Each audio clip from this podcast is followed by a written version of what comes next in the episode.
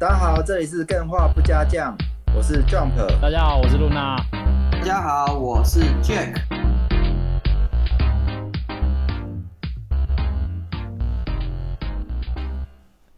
哎，上一集我们不是介绍神谷圣治吗？对，哦，神谷圣治。哎，我真的自己听了好多遍。哇哦，我真的觉得他的故事有非常多的启发啦。很励志啊！另外也是说，我自己跟他的情境真的是有很多的感同身受，所以我一直觉得听了就又难过，然后又觉得开心这样。嗯，但我想到一件事，中间他不是经历好像是魔龙宝冠的延期嘛，因为卡到女神异闻录作品，哦，对，被迫延期，那个真的是很扼腕。那一年，哎，他出了什么三两三款、三四款游戏，哎，没有一款赚钱。哦，嗯，好像故事就走到几乎要结局的时候来个 翻盘这样。嗯，那我就想起一件事情，我之前看特斯拉执行长呃伊隆马斯克，他有一个公司不是 Space X 嘛，专门做火箭。对。对，都被人家笑。为什么现在要这个时代要做这些东西？对啊，傻傻的。他也是很励志的地方是，他说要做火箭，种种故事就不再提。反正他第一次试飞，哎，理所当然爆掉嘛。嗯，大家都不看好。然后再加上他爆掉了，对于他筹措资源，或是对于做火箭来讲，烧的资源其实是很可观的。对。然后第二次呢，就试飞，结果又爆掉了。嗯。这件事对他到底打击有多大？我觉得真的很难去想象。是没错。那照一般故事，第三次试飞，他觉得这次一定过了，嗯，这个坎一定过了，飞上去又爆掉，嗯，哦。哎，一个人可以这样飞了爆，飞了爆，然后一次那个火箭的钱可以这样子，而且还有大家投资者的信任，整个市场的看玩不起的烟火，哎，对啊，可怕的，整个市场的看衰那种感觉，那个压力到底有多大？这个对自己的否定会有多大？嗯，然后直到第四次才真的飞上去，这个坚持是让我备受启发的啦。嗯，真的也是非常的感人。我不知道大家如果有机会可以去看一下这个故事。那另外一个我想要提到的是关于神谷圣治的故事，还有另外一个启发。因为我们上一集，哎，上一集很精彩，如果你还没听的话，可以再回去听看看。那那真的是听到非常揪心啊，超可怕的，怎么会有这种做什么倒什么的人呢？那节目的前面有讲搞笑诺贝尔实验，不是有一个游戏吗？然后我们不是说，哎，天赋跟运气谁比较重要？哎一个人最后有钱，到底是天赋比较决定，还是运气？然后最后结论是运气嘛？嗯，那我后来想一想，其实神谷甚至跟这个伊隆马斯克的故事都可以告诉我们，这个人生游戏并不像搞笑诺贝尔实验一样，他的天赋是一个固定值。嗯，OK，你生下来你天赋是零点五，你就是零点五。嗯，我觉得还是有一个启发在，就是说，尽管这些运气看起来是不好的，但是没有这些运气，现实上没有这些运气，你是无法提升你的天赋值的。嗯。如果伊隆马斯克没有爆过那几条火箭，或是神谷甚至没有前面的那些失败，他的天赋都不会在他遇到绿色的球的时候让他爆发出来。所以也许会感叹说，一个人运气可能啊一直都很不好，那就是不是绝望了？因为结论就是运气才是变有钱最终的关键嘛。嗯，可其实天赋深刻影响好运气来的时候，他的资产的爆发的程度。对啊，天赋呢，偏偏又是需要这种种的失败去堆叠，才会有这么高的天赋。也许人跟人的差别不在于天生有多有才能，而是他们经历了哪些没有人经历过的过去。我觉得这个。我自己听这期节目，然后有好多的感受，我也是觉得 很有趣啊，分享给大家。不错啊，听自己的节目还会得到一些不同的体验，也是蛮妙的事情的。对啊，哎，我上一次听完这个节目，然后我就一直在想，上次 Jump 提到这个搞笑诺贝尔奖的这个实验，嗯，然后我就发现一件事情，就是变有钱这件事情，真的是我们真的想要的吗？我自己一直在想这件事啊，就是会不会说我我自己有天赋，然后虽然说我没有很有钱，但其实我已经可以活得很开。哎，真的很棒，这个问题超棒的。我觉得我创业最大的感触是说，大家都宣导成功，嗯，宣导赚钱，不会有人宣导说这个东西背后的代价是什么，因为大家都没办法量化。当你很执着想要成功，可是如果你也知道，你就上帝视角来看。这个人要背负的代价是多大，才有办法得到这个成功。那也许你是头洗下去了，最后成功了，可是你也付出了那些代价。可是你回过头来看，你真的愿意牺牲掉那一切让你心痛或是珍惜的所有，然后来换得最后的成功吗？这件事情是需要大家去。思考的，我觉得这的确就是代价跟成功。如果这个代价你能接受，当然最好嘛，又成功，然后你又可以付出你可以付出的代价，我觉得这皆大欢喜。对啊，但是通常越是巨大的成功，背后的代价没有办法让你想象。嗯，啊，超过三管火箭就这样爆掉了。我我我记得伊隆马斯克好像第三次还第四次试飞的时候，就是好像家里有什么事情，他就是没有办法去，只能去看试飞。结果还爆掉这种事情，呃，不要说什么见家人最后一面这种，各种啦，就甚至导致你跟女朋友分手或者什么什么什么，很错过错过你的真爱什么，这些代价，也许你会觉得说啊，成功赚钱当然最重要，可是其实人生真的回来看，那个代价不一定是你真的想要的。对，所以很多人说什么成功后变得很空虚。对。还一种情况就是一定要成功嘛，就像那个什么 Minecraft 的制作人，嗯，确实他也就是有个好 好的 idea 嘛，他也顺顺的就做做到就是这么大嘛，那那的确他好像也不用付出什么代价的时候，感觉是就没什么好选，就人生百态啦，没有说一定固定的公式，说你一定要怎样怎样才会怎么样，很多事情是我们想象不到的。啊，只是在于你发生那个事情付出那件代价，或者说没有付出代价之后，这个事是不是是不是你要的？有时候停下来问问自己说。这样你爽了吗？没有，我觉得他的谜团在于说他的资讯是不透明的。嗯，你无法说 OK，Jack 想要赚大钱就是卖屁股，那这很明显，我的代价是举例，我的代价是我的屁股需要比较多的费用去保养，或者是我的情感上的差异嘛？这很明显，我可以知道代价是什么。对，要先说服自己卖屁股是开心的事情。可是很多时候，哎，我的代价是无法衡量的。我今天要把我的所有投入到这款我新开发的游戏，我就是希望它成功。可是这一条路上，你要跟多少人反目成仇？你要放弃多少个人的喜好，或者是什么什么什么？这其实是无法知道的。嗯，甚至你还会让自己掉入一个钱坑，为了要赚钱，然后一辈子还不了你的债务，对，或是人情债之类的。这个是你无法看到的。我觉得这个陷阱在这，所以也不是说我们想要成功还是想要不成功，想想讲清楚就就好了。没有就。人生真的也是很残忍呐，对啊。但我觉得就是刚刚说的那些故事嘛，不管你的运气也许还没有到那个地方，但是你的天赋是随着你的失败，你是有很多的成长的。这件事是我们唯一能够骄傲的，我觉得是这样。哦，对，真的。好吧，感谢收听今天的人生鸡汤，我们下集再见，拜拜。哎，没有哎，我们今天其实是要延续上一周没错没有介绍完的游戏工作室或者是喜欢的游戏公司嘛，没错。然后我发现一件事情，就是我在找这些资料的过程中，我发现其实每一个活到现在的工作室，多多少少都会有一些他们自己的是经历啊，故事。对啊，因为毕竟每一个每一间公司，它都是还是经经历过起起伏伏的创业嘛，对，这个才可以活到现在。大家看到的都是结果啦，过程真的是很难想象。啊，比较惨就是那个范谷嘛，死后才被大家证明。对对，你要一个成为一个成功的画家，你怎么会知道最后会为了走这条路，然后割了自己耳朵，然后什么什么什么什么的？但至少他画作是有他弟弟欣赏。你看伽利略证明地平说这件事情，到死被烧死之后，过了好几百年才有人说他讲是对的。哎，这个，嗯。好反励志哦，赞！鸡汤讲完之后，稍微要补一下鸡汤呢。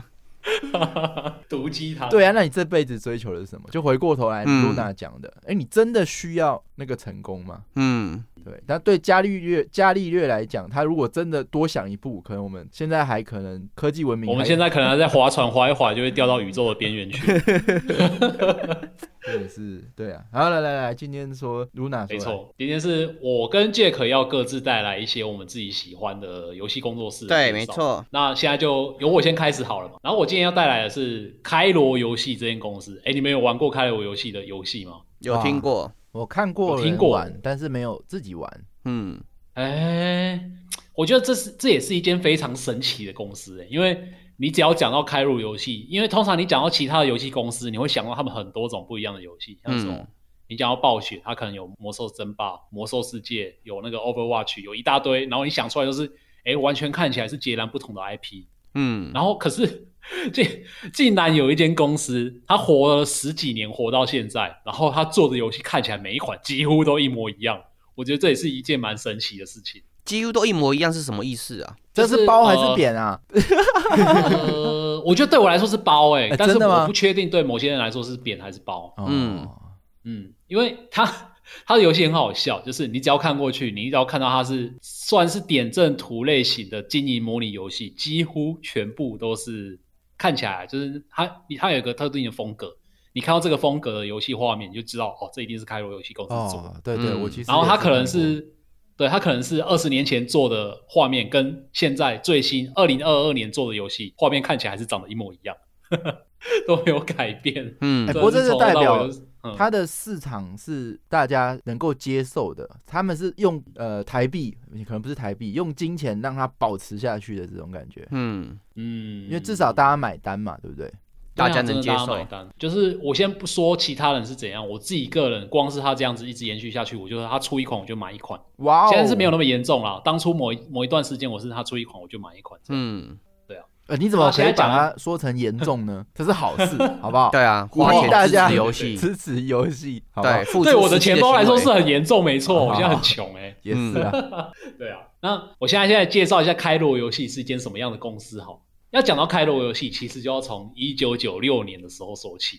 一九九六年，我们都还没出生，对，我们都还没出生，我们都还还是还没有不知道这个世界长怎样，没有好不好？我们就已经出生了，在掰呀。这个时候我应该国哎国小，对国小的时候，因为我记得一九九六年是我刚开始玩宝宝可梦的时候。然后，开罗游戏的创办人就在一九九六年，他这个时候他还是一个中学生，所以他其实年纪比我们大一点，没有差多少哎。那这个创办人旧井和之哦，因为我们已经也年纪不大了啦，所以没什么好叫。嗯，我觉得事到如今，你还要再你还要再觉得自己很年轻吗？应该是可以服老一下了。对，大家该有成就的都有成就了。哎，好像这样不能这样讲，那比我们大。不行不行不行！对对对，他这个旧景合资，他就是他那个时候还是个中学生而已。但是他有一次就是看到说，因为那个时候很电玩杂志算是蛮蓬勃发展的，然后他就看到电玩杂志有在征稿，就是说你设计游戏寄过来，然后我们可以帮你评选什么什么什么的，然后他就觉得很有兴趣，所以他就自己制作了一款游戏，叫做《了旧书店》。然后做完之后，他就把它投稿到游戏杂志上，结果就得了金奖。哇！从此之后就开启他制作游戏的契机啊。嗯，然后他这个了旧书店，它也是蛮有趣的，因为这一款游戏我觉得它很厉害哦，因为它明明只是一个中学生，但是。他当初没有什么，那个时代应该是没有什么 RPG Maker，然后也没有什么 Unity 这种很方便使用的。对对对，这是蛮后期才出现的。对对对，所以他那个时候啊，什么有呃什么城市啊，什么美术啊，全部都是他一手自己包办，然后就是这样子把它写出了一款游戏，然后是模拟经营类型的游戏哦，是在经营旧书店的游戏，然后还真的可以玩，所以他就因此而得到了金奖，然后从此之后就是打开了他的不解之缘嘛，所以。之后，他就开始借由他的朋友的帮助，然后开始慢慢的创作自己的游戏，并且去贩卖，然后就这样存下了第一笔资金。哇！所以就在二零零七年的时候，创立了开罗软体公司。哎，这真的是超级厉害！对啊，没错，白手起家干一件事。哎哎，这我特别要提。我后来越来越觉得说，创业是怎么回事？有的人会说，哦。我想创业，然后就我决定全心来投入，然后准备了一笔资金，准备好了我的伙伴，然后就开始去创业，然后就发现他光试这个商业模式，可能就试到他资金都没有，然后就死掉了，直接崩掉了。所以，我我觉得创业反而比较像是这样，就是现在这个开罗的故事。嗯，你是因为你拥有一个产品。这个产品可能不一定是你做出来，就是它本身它的脑袋可能就是它的产品嘛，嗯，然后它在小范围的去创造需求，哎，大家跟你鼓励说，哎，我我我觉得这可以，这可以，这可以，因为它有办法活下去，然后证明说这个东西有商业价值嘛，嗯，这时候你再去做放大，比如说给他开始给他商业的环境，然后去放大你的产品，然后它就会有一个能量放大的效果，所以你创业可能就水到渠成。这件事情，这个开罗，我觉得比较像是这样，所以不会说盲目的，哎，我要做游戏，哎，然后我辞了工作，然后开始做，做完发现，哎，哦，真的哎，没成啊，就就没了，这样。但也别灰心，好不好？就是因为我看蛮多，就是有关的类似欧美那边的创业公司，好像也都是从这种方式起家。例如说 Netflix 啊，对，他一开始他就是有一个 idea，他说，哎。我想要透过邮递的方式，然后去把这些录影带租给住在比较偏远地方的人，他就可以用邮寄的方式就可以享受到看影片的这个，然后觉得这个 idea 很不错，所以他就把它做起来，才会有现在的 Netflix。他们都是先有一个想法，或者是先有一个已经现成，或者是喝起来很好的啤酒，然后就是再拿去去卖这样子。对啊，就是先有一个产品才做出来。对。不过蛮多人的想法会是说啊，我现在就被我现有的环境跟工作捆绑，我的 idea 超棒，我现在就是要摆脱我的工作跟环境去创业，才有资，才有那个资格或是有那个机会成功。蛮多人想法会是这样子。应该说创业有各种方式，不会说因为我还没想法，我全职去做我就一定失败，没有这回事。只是说以成功率、存活率来讲，都是比如说像那个脸书，他也是在大学自己做来给那个 朋友玩。还发现大家都喜欢来把妹的，发现大家都喜欢，然后哎就开始找 server，server 赞助，然后 server 的人看到，因为他戏骨嘛，那种都大头，看到这东西，干这可以哦，我给你钱做，屌爆了。对啊，这一般来讲就是消费者嘛，消费者会给你信心，说哎这个我可以给你，给你钱，你赶快做。嗯，的这种时候，当然成功率会比较高。对，我觉得比较大的点是在于他所做出来的事情是市场有明确的需求，然后他自己有一个。呃，不同的方式做出来的服务或是产品嘛，对，是能够满足这个需求，而且它是可以，刚刚江本讲到被放大，哎，就是有资本投进来之后，它是有被放大的可能性。就是有时候你做的产品或者做的服务，其实它就算再投多少资本进来嘛，就固定做这件事情，不会放大的可能性。哦，好不好？那你干脆就是，你就是做本来的工作室也是好事，对你可能放大之后就可能会爆炸，都有可能。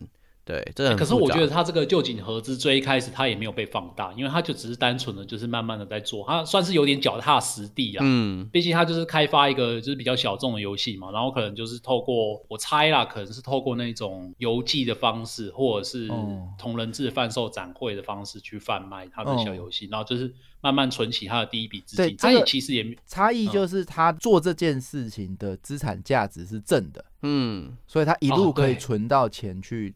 开设这间公司，那有时候创业常常不是这样啊。嗯，就你可能觉得很坚持，哎，这个全世界还没懂我，迟早一天会有人懂。然后就是先丢自己钱，丢自己钱，丢自己钱，那这就比较不是放大。对啊，有时候你觉得全世界不懂你，或许是你不懂全世界。嗯，在燃烧。不要啦，不要都把这个问题谴责到创业者，不一定啊。有时候这你就像范谷。啊，对啊，他确实全世界不懂他。你举这个范谷，感觉更悲伤。对。对对对，然后就是赶快讲回来，就是开罗这一间游戏公司软体，它就是从二零零七年的时候开始正式创立嘛。嗯，然后这里就可以说到为什么开罗游戏要叫做开罗，我觉得也是蛮有趣的，因为日本人不知道为什么他们很喜欢取谐音的名字，所以我以为它是个地名，对，它是一个地名，就是埃及的那个首都开罗。没错，这是其中之一。他觉得条条大路通罗马，但我不知道为什么他要选择开罗。哎，Jack，你可以创一间叫开封。好啊，你给我钱我就来开啊。对，那这个开罗它还有另外一个意思，就是它有暖暖炉。嗯，然后另外还有这个开罗也是另外一个名字，就是日本的电子回路开罗，念起来就很像开罗哦。所以 对，然后还有一个就是很多，他是不知道为什么很喜欢起这个，然后就是很多。另外一个就是 Windows OS 当时有一个代号叫做开罗，嗯，就是首都那个开罗，所以他觉得哦，那个时候他毕竟是用 Windows 来写程式，然后他发现游戏都是 Windows 上面的单机游戏嘛，他就觉得这很酷，所以就直接把它拿来当成是他们的公游戏公司的名字。叫做开罗游戏。然后我刚刚不是有说到他在一九九六年的时候做出了他的第一款金将游戏吗？对。然后他可能就是因为因此而觉得说，哎，很棒。所以他之后每一年都有持续的在创作，创作到二零零一年的时候，他都还是在做。PC 的单机游戏，嗯，其实大家有没有想到，就是它其实这个时候游戏已经很多产了。就是他在一九九六年到二零零一年这个期间啊，他创作了应该至少有五六款游戏左右。哦，很厉害，不得了。对。而且他还是学生身份，他这个时候还完全是学生身份，然后就做出了这些游戏，然后拿去卖，然后慢慢赚取他的资金这样子。所以，然后对我为什么说二零零一年，就是他那个时候有一个契机，大家应该可以想象得出二零零一年那个时候发生了什么事情吧？千禧虫，嗯，对，千禧虫，它是跟电脑有关的，嗯，那个时候就是网络爆发的时代，嗯，然后所以他就发现他做的那一些单机游戏拿到网络上面卖啊，出现了一件事情，盗版，对，就是盗版。嗯，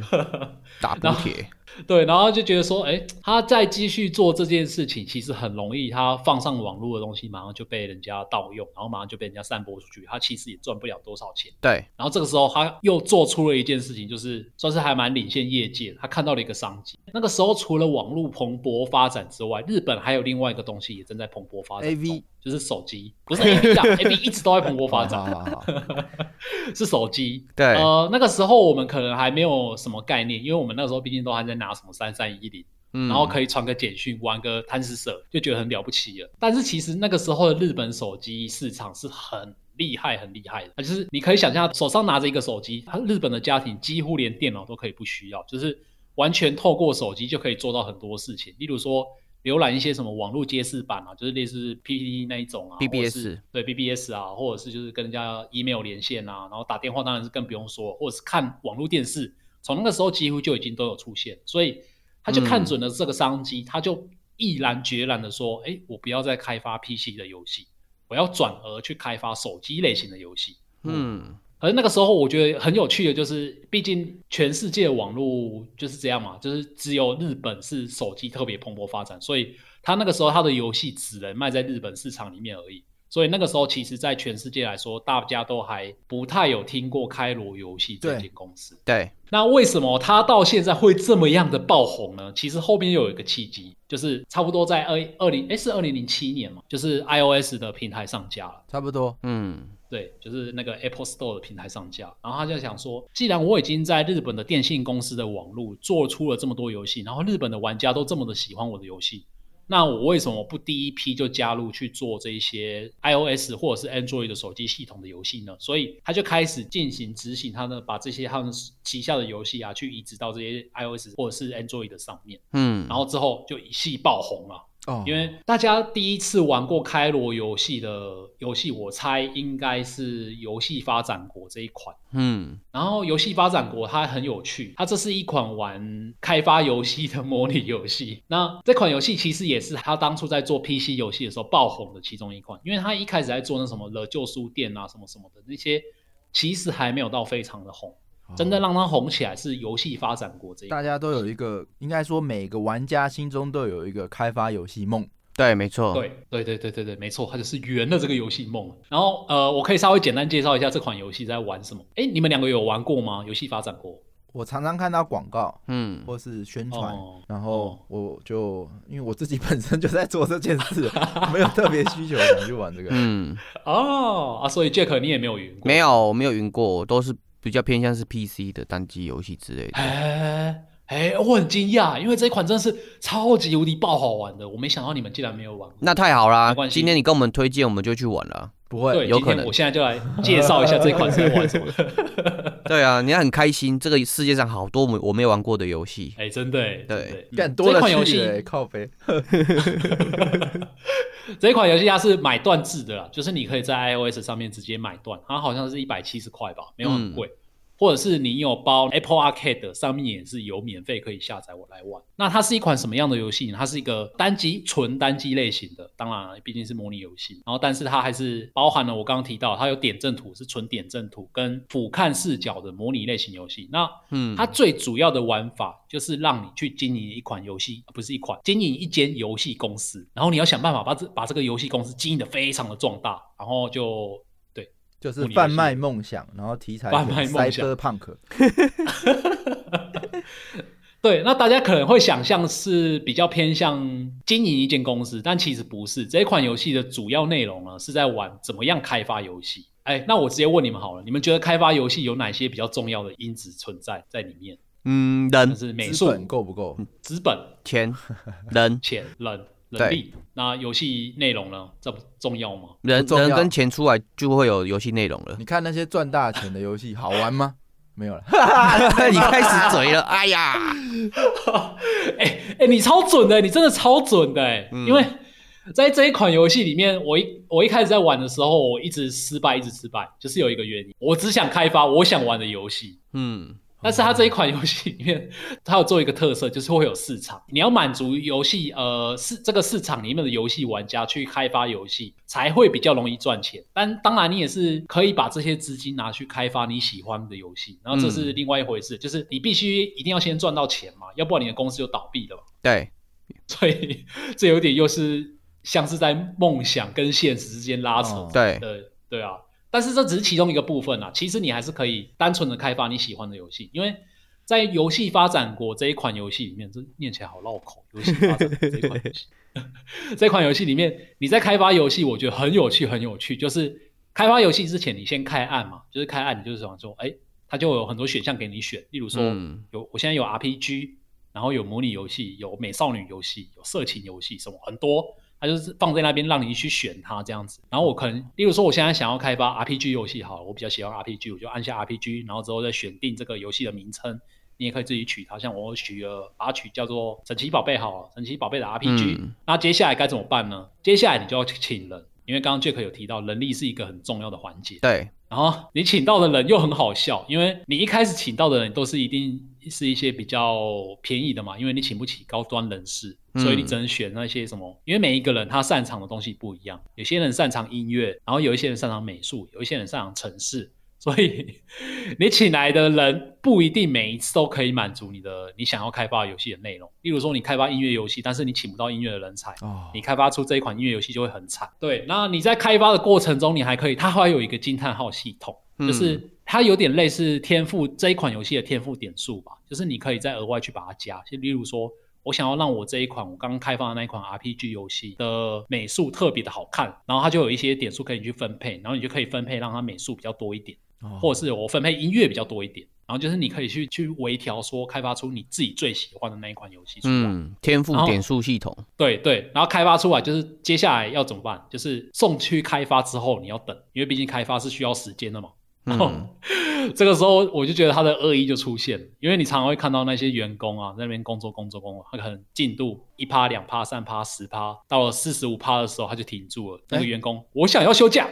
哦，正常。对，然后这个这就然后有趣的之处就在这里，因为他因为他会有一些额外的事件，就是你无法完全去掌握它，所以。你就是一一去克服这些东西，然后攻略应该还蛮简单的，嗯，就是我想要休假，开除，然后请新的人，对，就好了。哎，开除要支遣费的哦，那是很贵的哦。根据劳基法是要付支遣费的，没关系，我游戏一定会赚嘛，嗯，这个先垫一下没关系啊，嗯，不一定会赚哦。你这个想法就跟我一开始天真的想法一样，马上就倒闭了，好不好？就是。你好不容易面对了好几个，就是烧烧，真的是跟 Jump 在提到开发游戏一样，就是你烧钱烧了好几个月，然后哇，我终于开发出我自己心目中最喜欢的那第一款游戏，赶快上架去卖，结果发现游戏机倒了啊！跟怎么说？因为你在开发的时候，它会让你去选择你要开发哪一个平台的游戏机。嗯，这点还是蛮写实的。对 对，很真实。例如说，最便宜的开发费是 PC。然后你开发 PC 游戏，然后它就会写在里面。为什么最便宜的是 PC？因为你最容易被盗版，大家买一下子它就不卖，它就卖不动了。或者是你要 你要去开发什么什么呃冷天堂游戏，哈，它里面就是有点会用那种比较音译，就是有点类似，你可以认得出来是哪一间，但致敬哪一间的，甚至嘲讽。我要开放冷天堂的游戏，好，没关系，先付一笔授权费吧，五万块，拿不拿出来？拿不出来，你就不能开发我们家的游戏，不可以哦。对。他就是他就是加入这些东西，然后我觉得最有趣的是，他也有些也会致敬什么 Sega，开发到一半，然后你就看到那个，因为他每周每个礼拜都会有那个什么假的游戏杂志发售，然后游戏杂志里面就一些资讯，对，然后他的那个游戏杂志就说，叉叉叉主机卖不好，决定宣告停产。那是你 Dreamcast 吗？对，都会遇到这种状况啊，所以。你真的开发出一款游戏，能不能卖钱，能不能赚钱，又是另外一回事。嗯，所以我觉得这一款游戏真的是很现实啊，嗯，又很深刻，对，然后又很好玩。因为如果一旦抓到它的那个 tempo，例如说冷天堂的主机，它就是几乎是万年不败啊。然后你赚到钱，先买了它的开发机，可以再开发冷天堂的游戏之后，你就可以再针对现在的市场，例如说现在市场比较吃动作游戏。你就去开发两三款动作游戏，赚到钱之后，你再去开发你自己想开发的东西。嗯，就是这种有点挖东墙补西墙。然后，所以这整个玩的过程中呢，就会让你非常的，尤其是你如果是喜欢游戏产业的话，你一定会很喜欢这个游戏。嗯，可以想象，就很像，嗯嗯，就很像你在体验你自己。虽然说你自己没有开发过游戏，但你可以透过游戏发展过这款游戏来体验开发游戏是到底是怎样。虽然说没有完全一样，但是就是体验到那个游戏最大的魅力。这样听起来是蛮 吸引我的，会是我喜欢的那个反手区间啊，对啊对啊，而且它还有很多很细的参数，你可以慢慢去玩它。例如说你的人物可以练，虽然说。你一开始请到员工很烂，但是他跟你待久了之后，他会慢慢变得越来越强。对，然后就跟你说我要加薪，我要跳槽。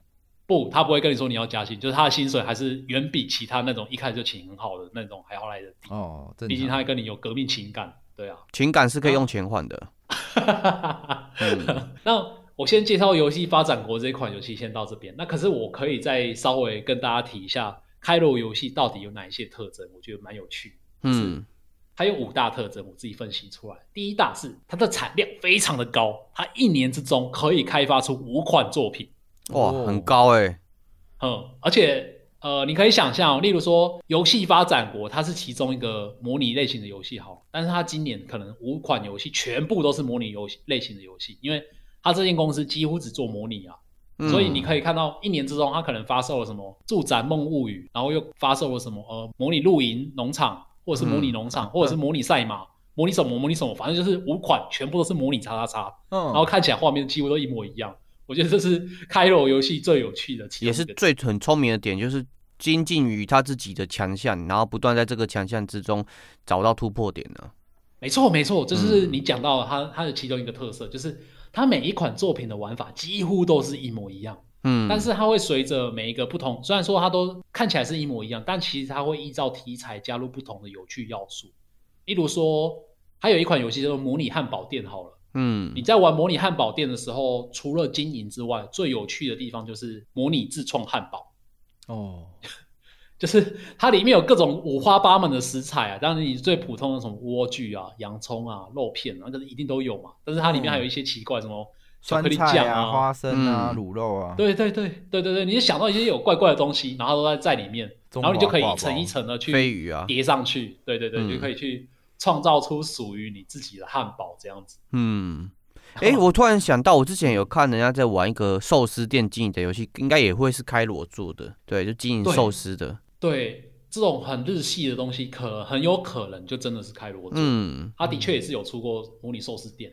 对而且寿司还出好几种，就是这个可以简单算一下，三百六十五行，一年出五款，出一集可以出完。而且我跟你说，你做到第十 第十个 run 的时候嘛，对之前做的游戏，你可以再做改版，例如说寿司店二，或是寿司店 DLC two 之类的。哎，你都猜到了，他真的都这样做啊，像是那个游戏发展国，就是有 plus，还有 plus plus 跟 plus plus plus，对，出了三个版本，对啊。很聪明。它还有另，它第二个特征就是玩法都一样。第三个特征就是它的所有游戏都是每，几乎所有游戏都是点阵图美术，然后四十五度角的经营类型。嗯，所以你只要搜寻开罗游戏，看到它的某一款游戏的画面之后，你看每一款游戏，你都可以马上认得出来，这一件就是开罗做的。嗯，因为都长得一样。对，对，这里我特别讲一下，就是说，大部分人会觉得说，开发点阵图什么是。呃，感觉比较简单，其实不是，它的点是在于说，它可以在大量的平台上面不会有所谓的资源啊，或是那个平台的规格受影响。但而且开罗他们一直在开发点阵图，好处就是他们训练的人嘛，美术人才会在精进于这个部分的领域，他的技能会不断提升。对，高手画点阵图跟我这种菜比巴画点阵图差别是非常大的。嗯，它里面每个员工点阵图都练到五颗星的，然后那个三 D 都只有零颗星。对，就类似这种感觉。嗯，然后第四点就是，他虽然说我刚刚有提到他那个 PC 因为盗版的关系，他就转移到手机游戏，但是他现在除了手机游戏之外，他又把手机游戏的内容原封不动的搬移到了 PC 上面，因为为了什么？因为他真的是很会看市场风向。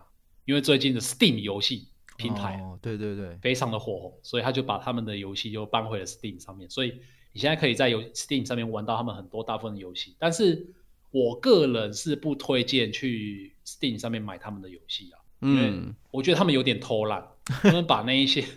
他们把手机的那种操作模式就直接原封不动的哦，那不行啊，这不行。嗯，对，所以你在玩的时候会有点有点难难以操纵，因为毕竟你用滑鼠点跟用手指点是有落差。嗯嗯，所以我会推荐你就是不要。就是尽量买手机版就好，或者是说你要买到 Steam 版，或者说你很喜欢这间游戏公司的游戏，你想在 Steam 上面玩，你买完之后记得做一件事情，就是给他差评，然后底下说你不可以这样做，你希望你赶快改善，他可能就收到了。对，给你钱，但也顺便赏你一个巴掌。对对对对，跟你讲你要改善。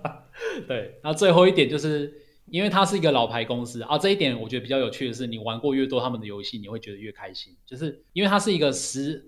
哎，二零零七年到现在十几年的老牌公司了，所以它每一款游戏都会有累积一些吉祥物出现，所以你可以看得到以前在汉堡店工作过的员工，再出现在全新的游戏里面，你说哎，老面孔又出现了，嗯，对，多元算是对多元宇宙，多元宇宙，没错没错，这种彩蛋型的玩法，我觉得如果是老玩家会很有趣啊。你从现在就是慢慢去回头玩它的那些古老的游戏，你同样也可以体验得到这个有趣之处。哦，对啊，就像那个 Konami，它会有 Konami 超人之类的那些吉祥物。对对对对对，它有一个固定会做串场的秘书，就是他都是出来教你怎么玩的。然后这个秘书叫做密山秘书子，所以你一看到就说又是你密山秘书子，嗯，对啊，就是会有这种感觉。你看玩家感动，然后素材又不用心画，赞 赞呐 赞呐！大家都哎，大家都可以从中体验得到好处。这不是双赢吗？Win Win 啊！对，真的是 Win Win。嗯，那我今天介绍开罗游戏就先介绍到这边，那接下来就换 Jack。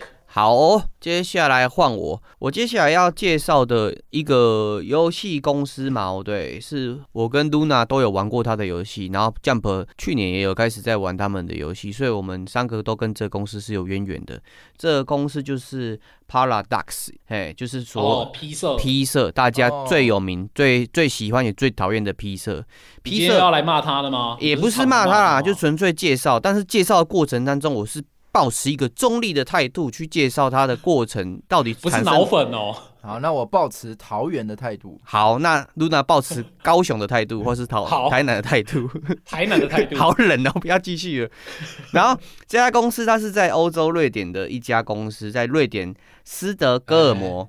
然后它是在 大家都记得这个词吗？玩到都有斯德哥尔摩跟然后它最早是在一九九九年的时候成立，然后它是原本是一家 Target 的公司嘛，对，倒掉，然后后来被收购，收购之后它就自己成立了这个 P 社这个 title，然后它现在嘛，对，从二零二零年统计到现在，它总共有四百七十九名员工，所以它是一个中大型的公司，这个是要先知道的。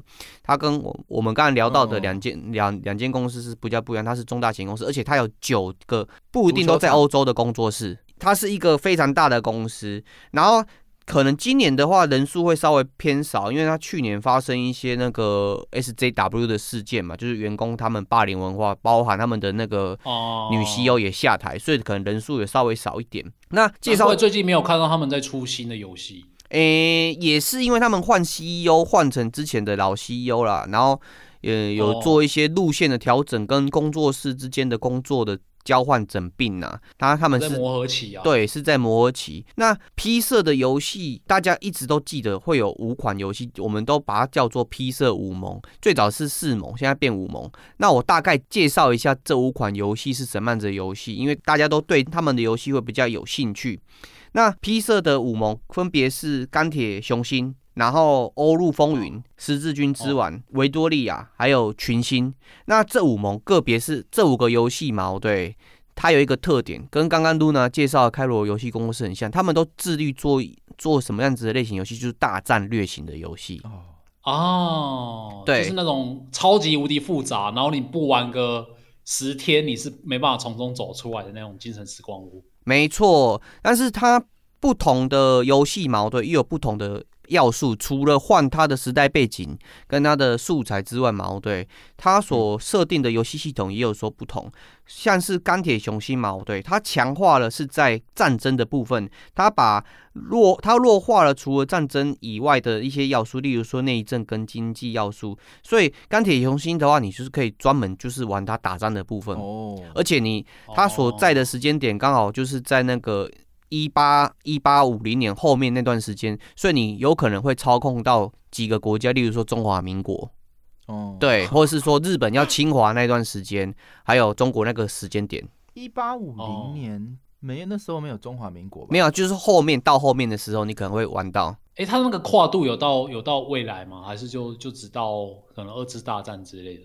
诶，它的跨它的跨度就是一一，不好意思，我更正一下，一九多年那个时间开始。对啊，对对对对对。哦呦，我想一八一八多年，但是都还在航海嘞。对，但是这个部分它是不会跨到那个，它不会，它时间会持续的进行，但是它不会跨越到所谓的未来科技跑出来，它就是会在一个时间线，就是到一个结束。但是如果说你跟那个时运转很像，就是你到一个时间。如果你不是开铁人的话嘛，你可以持续玩线，但是你不会跑出后续的那些科技啊，或是太空船啊之类的东西，它就在那个框架持续下去了。哦，对，好，那我这个部分不深入探讨这个游戏，大家有空可以自己去呃摄取这个游戏。然后第二款就是《欧陆风云》，《欧陆风云》的话嘛，对，它就跟呃刚刚讲到钢铁雄心比较不一样的点，就是它会把。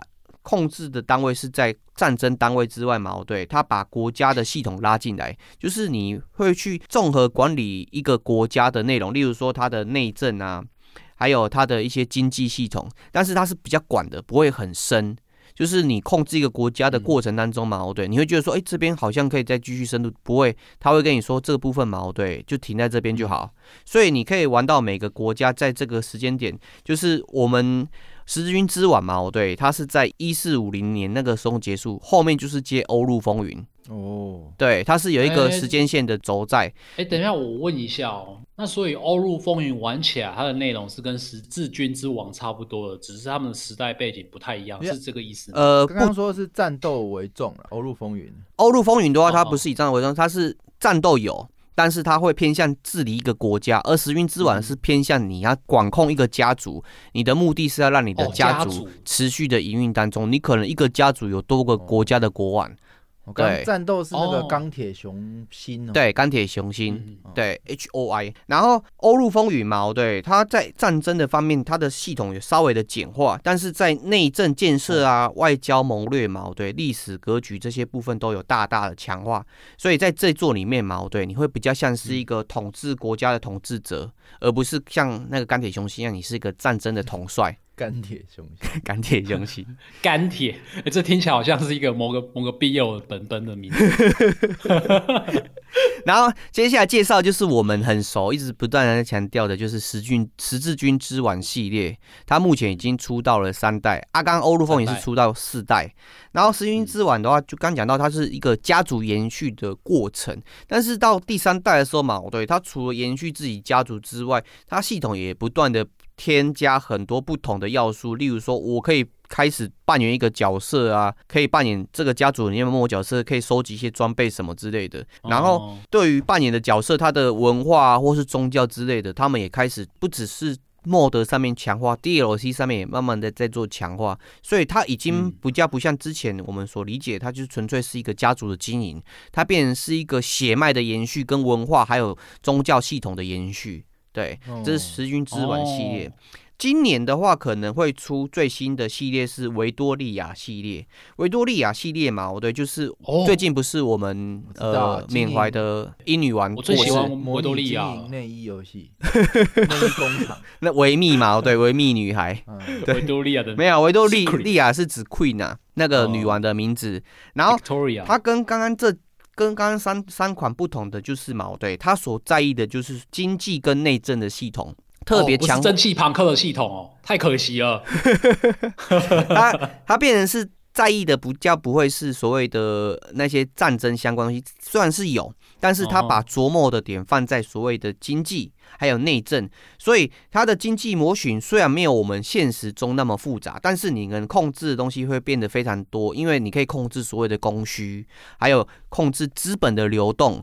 你是一个国家机器，在那个大航海时代的时候嘛，对，你投资的不只是一个殖民地，你投资的是一门生意，然后这个东西都搬到游戏里面来，而且。哦，它的复杂度到什么地方呢？就是它里面有放入一个人民的概念。你在一个区块里面，它会有所谓的 POP，就是所谓的人民。人民它会有不同的需求，也会有不同的文化。这个时候你就要理解它，然后去因应它所提出的需求，或是它所不同的世界矛盾，去克服你所碰到的难题。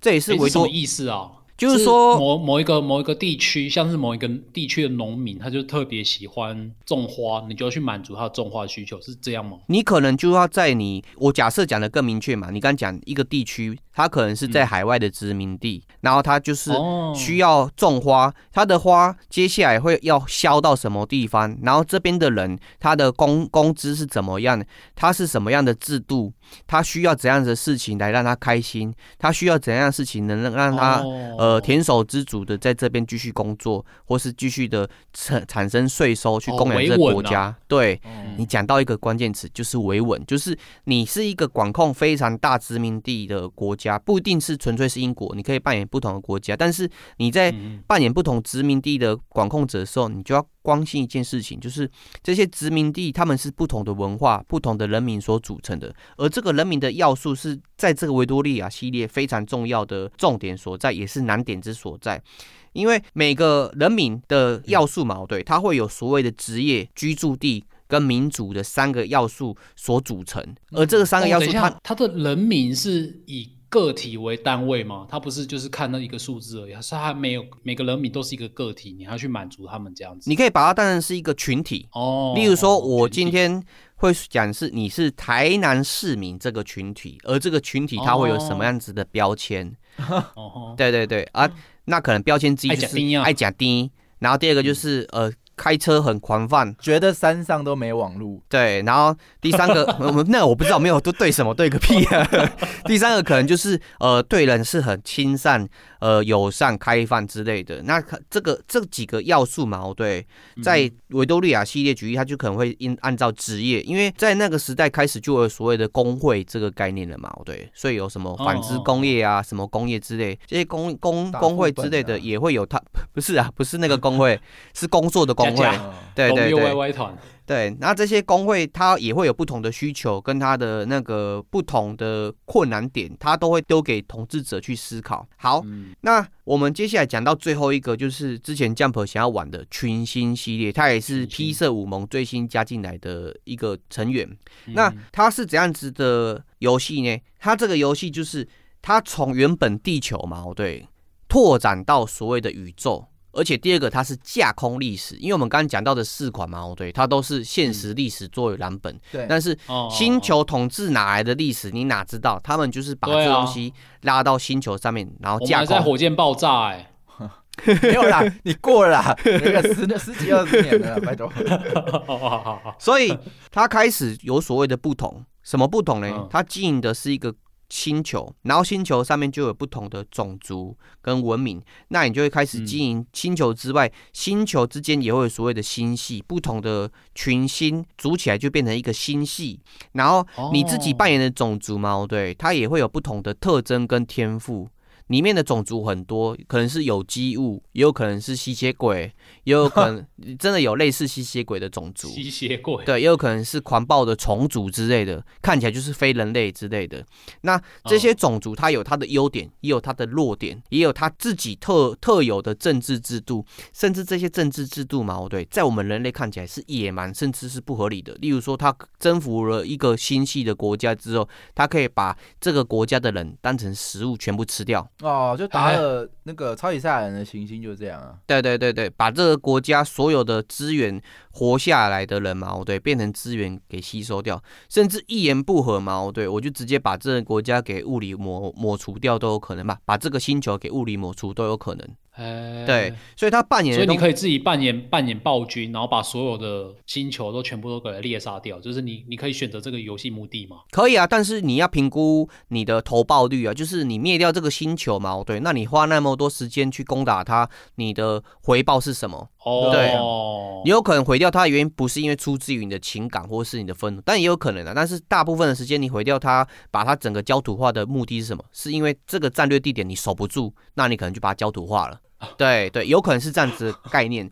然后，呃，它除了基因调整之外嘛，哦对，你还可以做机械改造。机械改造是指指什么？就是我本身自己就是机械，那我可以超脱了机械的肉体上面所带来的限制，变成是机械升天。就擎天柱嘛，密卡登嘛，类似这样子的概念。对对对，然后这些升天的过程，对，你要花很多时间去经营它的一些支线任务什么的。除了刚提到的机械升天之外，它也有很多不同的升天，得到升天的方式。例如说灵能升天，你可能发现宇宙中有一个灵能漩涡，里面有不同的异次元生物，然后你可能接触到它，你就会获得灵能的能力嘛，对。然后借借此来完成一个主线的任务。然后它这个所以升天是最终目的吗？诶，不是，是它算是一个支线，但是很像主线的庞大任务。然后你获得这个任务结果之后，对你就会得到更更强的能力或很大的成就感之类的啊。对，它并不是一个纯粹让你在那边一直不断的打不同的星球，它是有一个我在想说。我就在想说，Jack，你是不是又是一个在介绍另外一款新的休闲游戏？你好像特别喜欢玩升天类型的东西。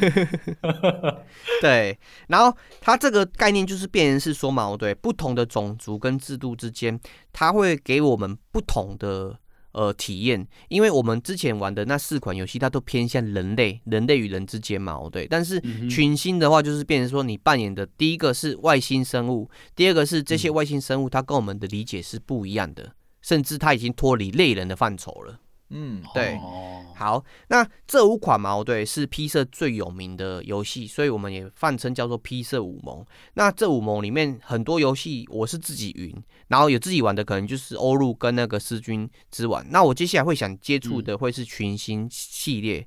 那这五款游戏为什么那么知名，那么广受大家的好评，甚至大家怎么骂他还是继续买的原因，就是因为 P 社这间公司嘛，对，它算是已经寡占了这个大战略游戏。的市场的哦，对。哦，到目前为止就对了，对，到目前为止，他 到目前为止嘛，对，我们看到 P 社的所作所为，其实蛮多时候是抱持不解，甚至有时候会责备他。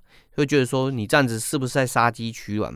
但是责骂的过程嘛，对，又觉得说好难过，为什么没有其他的游戏公司推出一样的好玩的游戏给我们？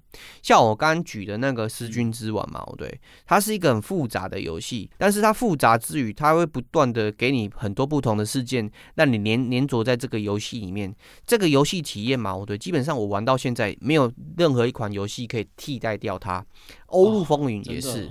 对，所以这是 P 社这间游戏公司最有名的概念，就是你爱玩就玩，不玩你就滚，真的是这样。对他真的是这样子，所以哎，我觉得有一个有一个感想，就是也是跟 P 社有关的，就是之前我我很喜欢玩他们的那个新天际线，嗯。然后我其实玩过天际线之后，之后还是会出很多类似的城市经营模拟游戏嘛。那个模拟城市不用说，那个整个倒掉，那就没了，嗯，啪就没了，啪。但是对我去玩其他的模拟城市经营游戏，就会觉得说感觉都少了一点什么。然后到最后还是乖乖的又回去玩披色天际线，就是一边玩一边骂这样。毕竟它真的是没有人可以取代的，它取代掉它的有趣之处这样。这里我就要说，其实哦，这个部分，嗯。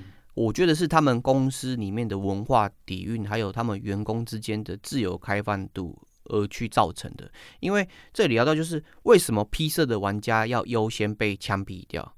因为玩 P 色游戏的玩家很多，他都会脑洞大开，觉得这个世界上很多的价值观或是伦理概念嘛，对，是不一样的。我举一个例子，就是刚刚露娜讲的天际线。我在天际线嘛，对，有几个奖励的特殊建筑，有一个要求的是市民的健康度低于二十趴，有一个建筑嘛，则是要。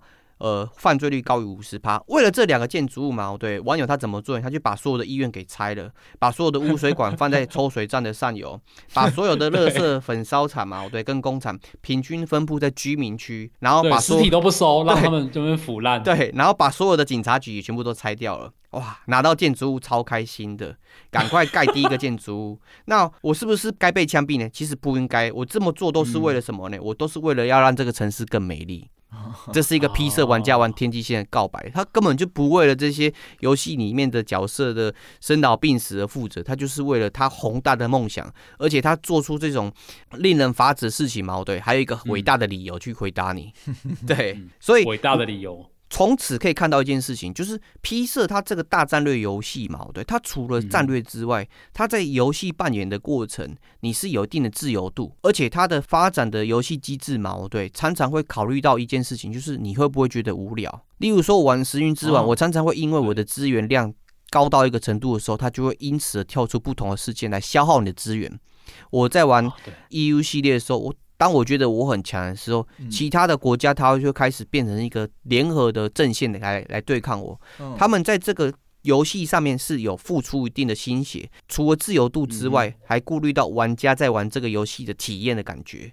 那第二个就是 P 社的自由度到什么程度呢？就是 P 社的玩家嘛，对我举一个时运之玩玩家常常会做一件事情，就是儿童时期嘛，对我扮演我的领主，那我常常为了做一些事情嘛，对，故意扔掉玩具，或是让我的监护人或是教育者头痛。我常常为了开心嘛，对，在大人搬运文书的时时候嘛，对，故意推他，让他死掉。因为这么做嘛，对，我可能获得更好的经验等级或是那个体验值。对，那我在洗碗的时候嘛，对，或者打扫的时候，我可能为了一蒙点数，我会诬陷跟我合作的小伙伴，说他们有做错事情。然后当当我长大的时候嘛，对我突然。我有一个伟大的功能，我看得到我的亲兄弟姐妹，他有优良的基因。那他又不喜欢我怎么办？那我可能就会做对他做出一些难以形容的事情，就为了延续这个基因。所以我青少年的时候就开始性侵或者强暴我的玩伴，不管他是异性还是女性 还是同性。然后我常常愤世嫉俗，觉得我我的爸爸妈妈他们为什么不早点死掉？因为他们太太晚死掉，我会太老，我很难继续继承下去。然后等我成年是完全目的功利导向哎。对，然后等到我成年的时候嘛，对我就会开始大量的出轨，因为我要舒压，我开始会吸毒。我大我可能会勾引我的血亲啊，我可能会对民女乱来啊，我可能会大量屠杀，因为我要输压，对我要完成我自己的任务。你家，这就是一个 P 社玩家的呈现。所以很多人在谈论 P 社的时候，就会开始思考一件事情：P 社到底是做了什么事情，毒害了这群玩家群体？而这群玩家群体矛盾，不断的杠掉 P 社，但是他每次 P 社出新游戏的时候，矛盾都会掏钱出来，给你钱，快做，快改。哦，对，我怎么听起来觉得 P 色游戏很像在买毒品啊？就是完全没有道德可言，就是你去享受那个最终极的享乐。对啊，而且你在批评他们的时候，他们都跟你说：“我是为了我的家族，我是为了我的国家，我有很大的民意义理在，你不能批评我，我是对的。”哦，对，要为要让我们的国家可以更加的兴盛，对，是有理有的。对，所以我今天介绍 P 色。很大一个规模是除了介绍他之外嘛，哦对，是介绍他的游戏跟他的玩家群体。啊，至于他的游戏嘛，对，如果大家喜欢买了之后他做的不好，请给他复评，让他们得知什么时候该改进。对，哦，好，对。那我这边介绍结束。会改吗？他们真的会改吗？会，他们会不断的出更多的工作日志，跟你讲说他们有认真的思考。他们很会写工作日志，道德，他们的工作室也很道德啊。对，那。我觉得很明显呐，P 社他们的游戏创造出来的游玩体验，它寡占的是这个，就是你其实是没办法在其他游戏玩到这种情况或者自由度，而不在于它是不是在大战略寡占。对，没错，而是那个体验被寡占，那这个又更至高无上了。好。那今天的两间公司，开罗跟 P 社是 Paradox，Paradox，P A R A D O X。好，对，我们就不要。我也是练好久才练会的。希望有机会可以再来聊聊看这两间公司底下的游戏到底玩起来什么感觉。哦，对。好，那是的，今天的节目就先到这边。那我们还没有加入 Game 化 Discord 的，赶快到我们的社群 FB 或 IG 这里有连结，可以加到 Discord。Discord 里面进来，你可以自我介绍，跟大家自我介绍一下，然后你就比较不容易沉。那不容易沉的时候，你就可以跟我们一起玩游戏，然后还有包含每个礼拜的 Live 活动，你都可以一起来玩。好，那今天我这边想要提供另外一个意见，就是。